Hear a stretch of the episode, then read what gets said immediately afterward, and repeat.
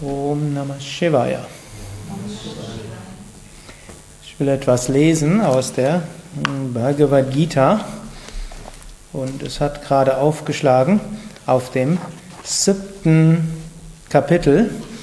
Siebente Kapitel heißt der Yoga der Weisheit und der Verwirklichung.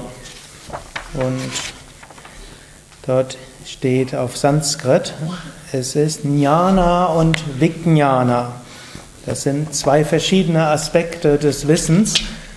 Das eine ist, man kann sagen, die Erkenntnis im Sinne von intellektueller Erkenntnis und das andere ist ein Verstehen im Sinne von Verwirklichung. Ein Arzt zum Beispiel kann etwas verstehen und empfiehlt seinen Patienten, sie sollen nicht rauchen. Allerdings unter den Ärzten ist die Raucherquote mit am höchsten. Die Ärzte gehören zu, den, zu der Berufsgruppe mit der höchsten Raucherquote. Ähnlich Psychotherapeuten haben auch Empfehlungen für ihre Klienten. Die Selbstmordrate unter den Psychotherapeuten ist höher als im Durchschnitt der Bevölkerung.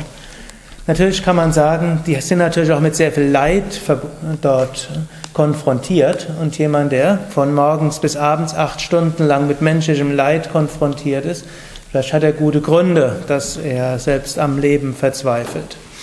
Dennoch, man kann auch vieles weitere sagen. Hm, manche, man, eines zu erkennen und zu wissen und es dann umzusetzen, das sind zwei verschiedene Dinge. Und allein über Intellektuelles funktioniert es nicht. Deshalb ist beim Yoga ja gerade wichtig, dass irgendwo beides zusammengehört. Zum einen, dass wir schon verstehen, was wir machen, warum wir es machen.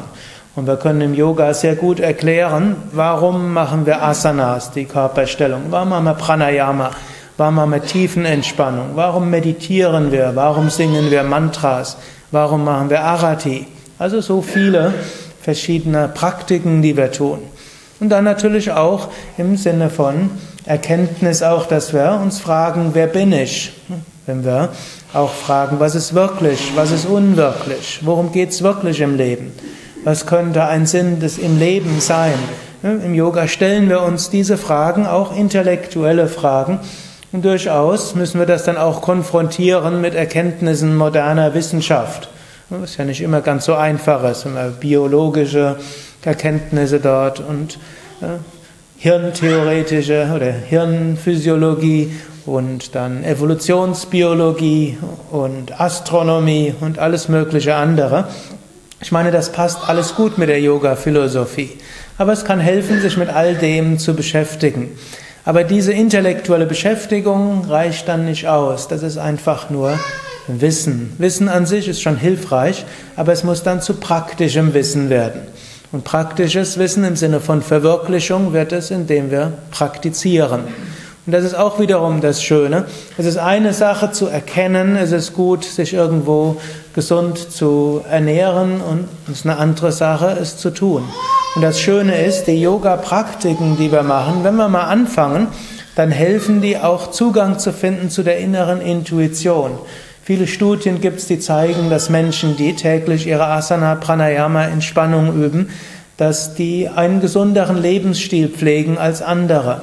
Oder auch diejenigen, die meditieren. Wir hatten ja gerade vor anderthalb Wochen so einen Yoga-Kongress gehabt. Das hat mir einer derjenigen, die besonders ja, man kann sagen, in Deutschland Avantgarde der Forscher ist, hat gesagt, die Forschungen auch über Meditation allein würden zeigen, dass Menschen, die regelmäßig meditieren, insgesamt einen gesünderen Lebensstil pflegen als andere. Und zwar kann man schon einen Kausalzusammenhang feststellen. Das heißt, bevor sie anfangen zu meditieren, hatten die Menschen ähnlichen Lebensstil wie andere. Wenn jemand mal ein halbes Jahr meditiert hat, wird der Lebensstil irgendwo besser. Und nach ein paar Jahren haben die Menschen, die meditieren, irgendwo auch subjektiv das Gefühl, dass sie doch sehr viel mehr das tun, was sie finden, was richtig ist, als vorher. Und so helfen diese Praktiken, die wir üben, helfen, dass man von einer reinen intellektuellen Erkenntnis, was gut ist, dorthin kommt, auch das zu verwirklichen. Allerdings, reine Praxis allein reicht auch nicht aus. Denn angenommen, wir praktizieren, dann kann man ja an alle möglichen besonderen Erfahrungen kommen. Die müssen wir auch auf die richtige Weise deuten können. Hm? Es gibt Menschen, die fangen einfach an zu praktizieren, dann machen sie eine tiefen Entspannung und dann plötzlich fühlen sie sich irgendwo, dass sie ihren Körper verlassen haben und sich von oben angucken. Hm?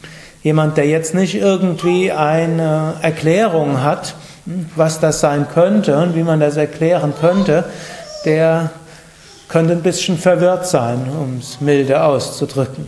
Nun ist es gut, dann zu erkennen, was soll das sein.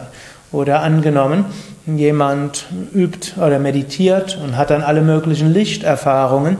Wenn er dort jetzt keine, ja, kein Deutungsmuster dafür hat, dann gibt es zwei Möglichkeiten. Entweder er kann sich verängstigen oder er kann denken, er hätte jetzt gerade Gott gesehen und er sei jetzt der Ausgewählte, der jetzt anderen Leuten erzählt, wo es lang geht. Also es gibt auch verschiedene Weisen. Man kann sagen, spirituelle Praxis kann auch zu religiösem Wahn führen und kann auch zu Ängsten führen. So ist es gut, dass man auch sich mit auch beschäftigt, was kann das sein, dass man dort einen Deutungskontext hat und dann passt beides zusammen, Jnana und Vijnana.